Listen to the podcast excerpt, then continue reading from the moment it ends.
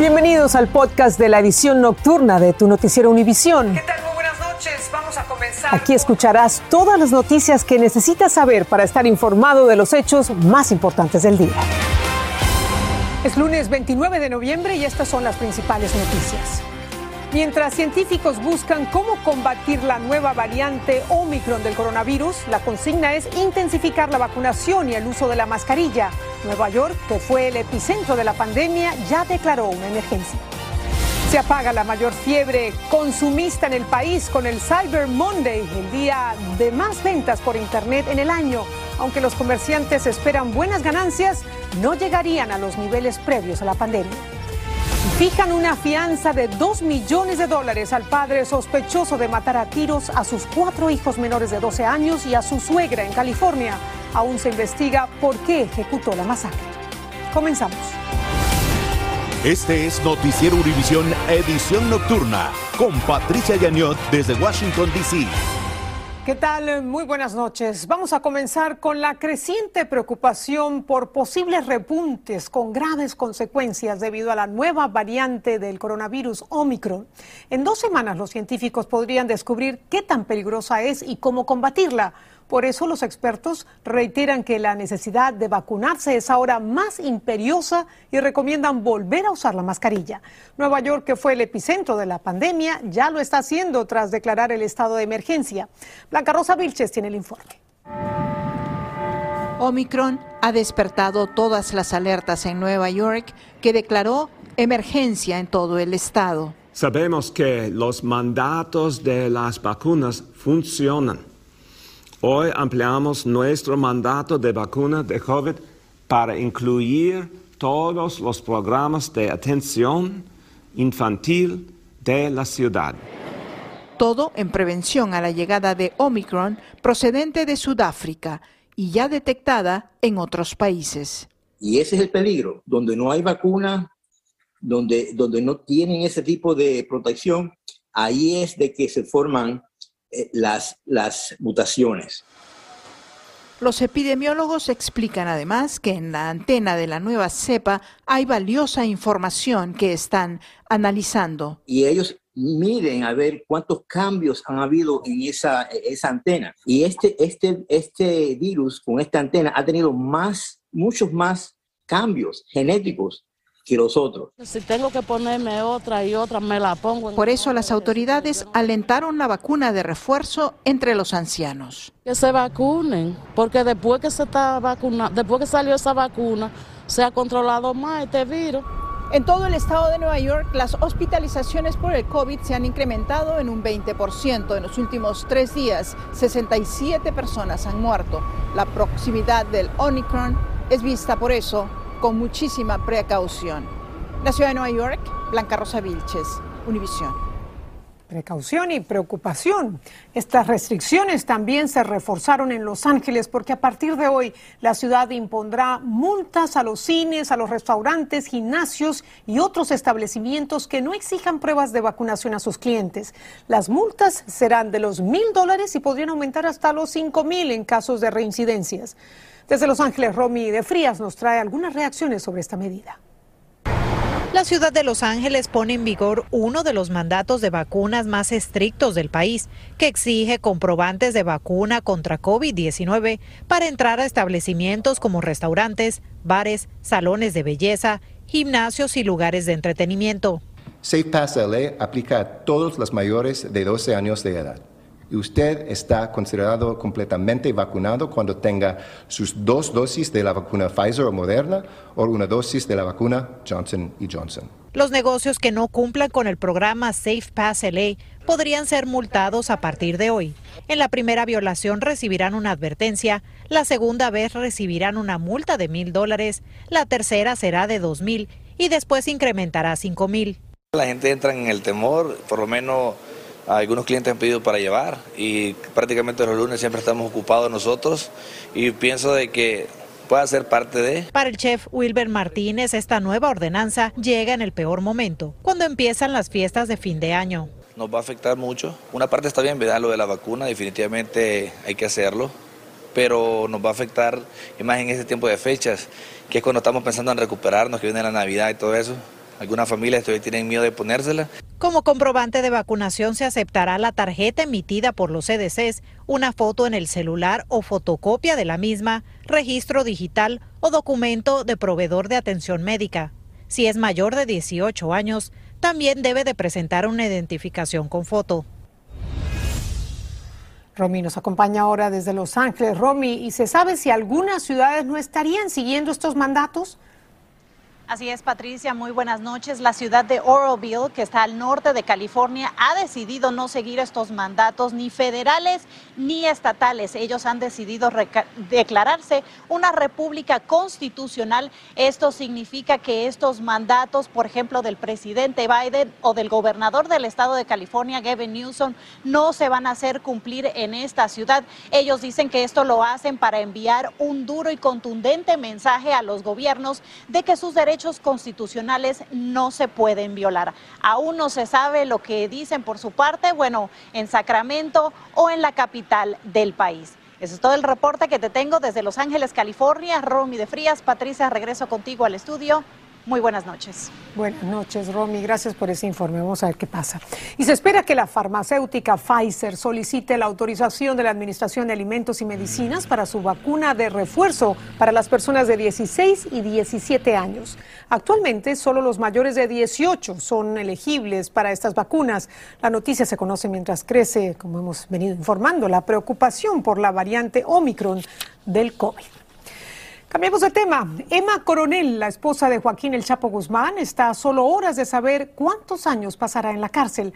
Un juez de Washington le dictará sentencia tras declararse culpable de tres cargos vinculados al negocio de drogas de su esposo en Sinaloa, donde el proceso judicial del capo se seguía con atención. Pero, como nos dice Alejandro Madrigal, la expectativa por la sentencia de Emma Coronel es muy poca. La cultura del narco y el Chapo Guzmán se viven en Sinaloa como una religión y desde Culiacán la gente ve a Emma Coronel como una mujer sociable y con un alto gusto por la moda, que debe pagar por los delitos que cometió y no solo por ser la esposa del capo sinaloense. El tiempo que le den que si se entregó, pues porque quiere pagar lo que hizo. En junio pasado, Coronel se declaró culpable ante un juez federal de haber movido dinero del cártel de Sinaloa y conspirado para ingresar droga a los Estados Unidos lo que resultó toda una sorpresa para este periodista, porque Coronel se expuso durante todo el juicio de su esposo en Nueva York.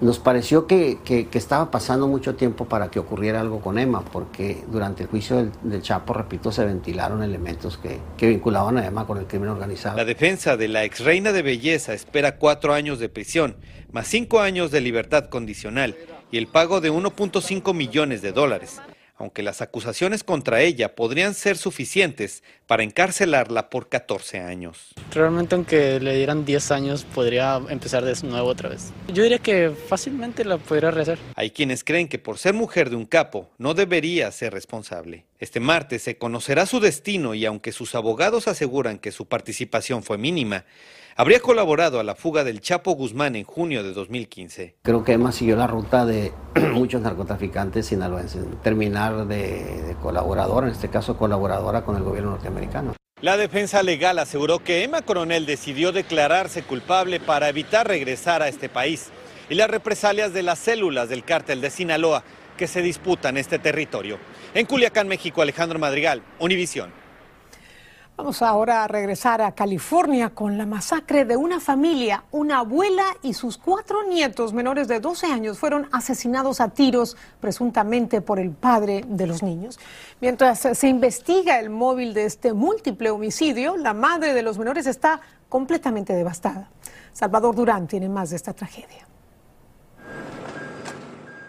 El médico forense retiró los cuerpos de cada una de las víctimas cuatro niños menores de 12 años de edad y el de la abuela de los pequeños. La sangrienta escena fue descubierta por la propia madre de los niños cuando anoche regresaba a su casa. Los vecinos fueron testigos de los desgarradores gritos de la mujer. No podían pasar porque ya tenían encerrado ahí, pero la señora pegaba unos gritos que por eso fue que nosotros salimos a ver. El alguacil de Los Ángeles llegó a la escena del crimen a las diez y media de la noche, donde descubrió que tres niños, uno de ellos un bebé, y una niña más la abuela habían sido asesinados a balazos en el torso. Yo como madre no puedo entender el dolor de esa mamá, perder cuatro hijos y su mamá, debe ser terrible eso, devastador. Horas después de la terrible matanza, el padre de los menores Germarcus David, de 29 años de edad, se entregó voluntariamente a las autoridades, donde habría confesado que cometió la masacre de su propia familia.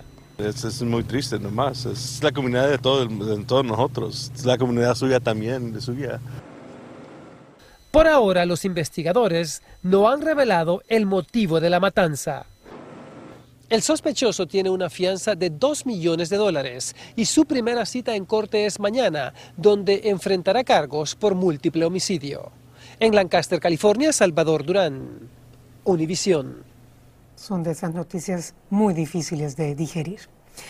Vamos a pasar ahora a México. Allí el presidente Andrés Manuel López Obrador mostró su molestia por un nuevo reportaje sobre el programa de su gobierno llamado Sembrando Vida. El mandatario no dudó en criticar directamente a los periodistas porque mencionaron en el artículo una chocolatería perteneciente a sus hijos. Desde la capital mexicana, Paulina Gómez nos explica. Mi pecho no es bodega. Siempre digo lo que pienso. Desde su conferencia matutina, el presidente López Obrador volvió a remeter contra la prensa. Que Carmen Aristegui era, este, pues, una periodista de vanguardia. Yo me quedaba callado el reportaje Sembrando Vida y la fábrica de chocolates que publicó Aristegui Noticias y el semanario Proceso solo señala que la chocolatería Rocío de los hijos del mandatario se relaciona con el proyecto más representativo del gobierno de su papá Sembrando Vida y con algunos funcionarios sin hacer acusaciones, pero aún así molestó al presidente. Que Proceso y Carmen Aristegui nunca han estado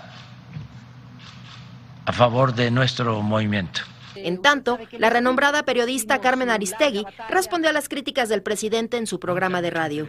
Pero sereno, Moreno, lea el reportaje y ya luego platicamos. Y dígame usted si hay algo o no de qué preocuparse de la actividad empresarial de sus hijos.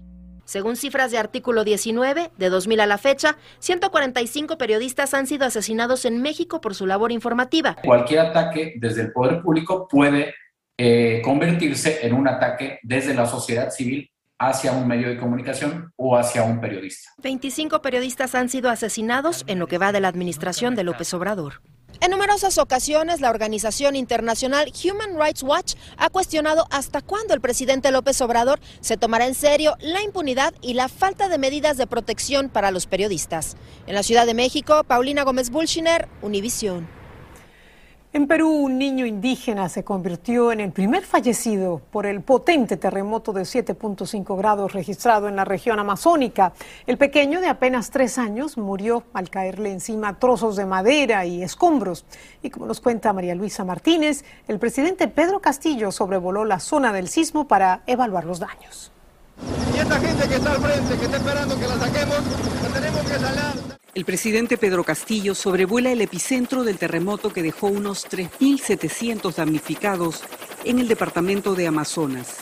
Desde el aire se ven casas y la principal carretera destruida en varios puntos, lo que ha dejado aislados a varios pueblos. ¡Ah! ¡Dios mío! Este es el momento del desplome parcial de un cerro.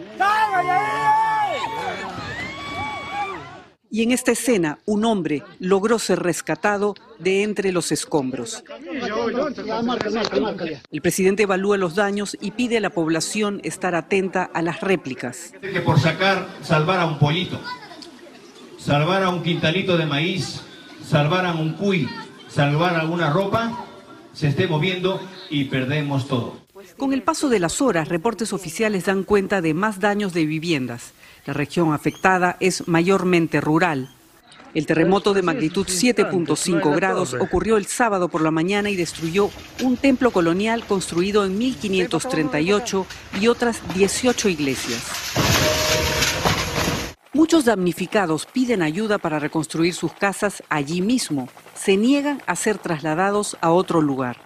Gracias a Dios quizás se cumplen esas palabras, porque siempre nos hacen las mismas historias. Estoy hablando, compañero. El sismo se originó a 131 kilómetros de profundidad, lo cual disminuyó su poder destructivo, pero la onda sísmica llegó hasta el Ecuador. En Lima, Perú, María Luisa Martínez, Univisión.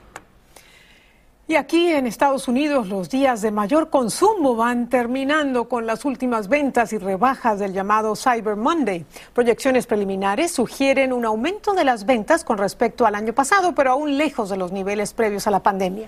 El adelanto de las rebajas desde octubre en varias cadenas de tiendas le quitó algo de desenfreno comercial que solía ser esta fecha. María Alesia Sosa nos amplía. Es uno de sus días más ocupados del año. El gigante Amazon envía desde este centro en Miami miles de pedidos al día. Este centro de distribución de Miami está preparado para enviar hasta un millón de paquetes al día. Solo este viernes negro Amazon vendió a escala global 1.600 productos por segundo, o sea, más de 5.7 millones de productos por hora. Aunque este año los problemas en la cadena de suministro son el reto más grande para la empresa de Jeff Bezos. Desde el momento en que le damos clic a procesar la compra, ¿qué sucede? Vengan conmigo. Aquí le llega ese producto, ese pedido en la computadora de este trabajador que está en el momento, en el caso ella lo está haciendo y ese estos robots amarillos traen ese producto que es el pedido que se hace en esa computadora. Ella lo toma de este robot amarillo, lo empaca en estas bandejas amarillas también y luego esto va a pasar a lo que es el empacado en otra parte donde las personas le ponen la etiqueta y lo mandan al lugar del país a donde tenga que ir. En este centro trabajan 3.000 personas de más de 110 nacionalidades. Solo para la temporada de fiestas están contratando a 150.000 empleados para responder a los pedidos de tantas cajas. Y como lo ven por estas correas, caen las cajas de todos sus pedidos para luego ser puestos dentro del camión que serán enviados a su destino. Tienen hasta el 24 de diciembre para comprar más de 10 millones de productos que aseguramos que serán entregados antes de la medianoche en su ciudad. En Miami, Florida, María Alesia Sosa, Univisión. Impresionante la logística. Y comenzó el juicio contra Ghislaine Maxwell, acusada de reclutar y preparar a cuatro menores de edad para que fueran abusadas por el millonario Jeffrey Epstein, quien finalmente murió en la cárcel. Su abogado dijo que la acusan por cosas que hizo Epstein. Si es hallada culpable, podría ser condenada a más de 70 años de cárcel. Y a la medianoche termina el plazo para cambiar o actualizar cualquier información personal en el servicio de rentas internas y así recibir el último pago del año del crédito tributario por hijo. De no hacerlo, el último pago mensual se lo enviarán el próximo 15 de diciembre a la dirección y a las personas que figuran registradas. Y el fiscal del distrito de Montgomery, en Pensilvania, pidió a la Corte Suprema que revise el fallo de otra corte inferior que anuló la condena de Bill Cosby por agresión sexual. En junio, la Corte Suprema de Pensilvania determinó que un acuerdo civil previo invalidaba el juicio por el que fue condenado el actor. Cosby, de 84 años, había cumplido unos tres años de prisión cuando fue puesto en libertad. Vamos a hacer nuestra primera pausa. Al regresar, las imágenes de un incendio en una fábrica que casi se paralizó la ciudad de Santiago de Chile. Estás escuchando el podcast de tu noticiero Univisión. Gracias por escucharnos. Está a solo un paso de convertirse en república y decirle adiós a la reina Isabel como su jefa de Estado. La actual gobernadora Sandra Mason prestará juramento como presidenta de Barbados a la medianoche al conmemorarse el 55 aniversario de la independencia de la isla, que cuenta con 300 mil habitantes. Y las autoridades de la capital de Chile, Santiago, suspendieron las actividades en escuelas y guarderías debido al humo proveniente de este impresionante incendio en una fábrica de materiales de construcción. La situación también obligó a desviar algunos aviones. Las autoridades recomendaron abstenerse de realizar actividades al aire libre debido al intenso humo. Vamos a la pausa. Al regresar, unos 100 voluntarios ayudaron en la decoración navideña de la Casa Blanca con muchos árboles y bellísimos adornos y luces. Estás escuchando el podcast de tu noticiero Univisión. Gracias por escucharnos. Y nos despedimos con la decoración navideña de la Casa Blanca. La primera dama, la doctora Joe Biden, la tituló Regalos del Corazón por los desafíos de la pandemia. Más de 100 voluntarios ayudaron en la decoración adentro y afuera de 41 árboles de Navidad y unos 10 mil adornos. Que la disfruten. Gracias, muy buenas noches. Nos vemos mañana. Así termina el episodio de hoy de Tu Noticiero Univisión. Gracias por escucharnos.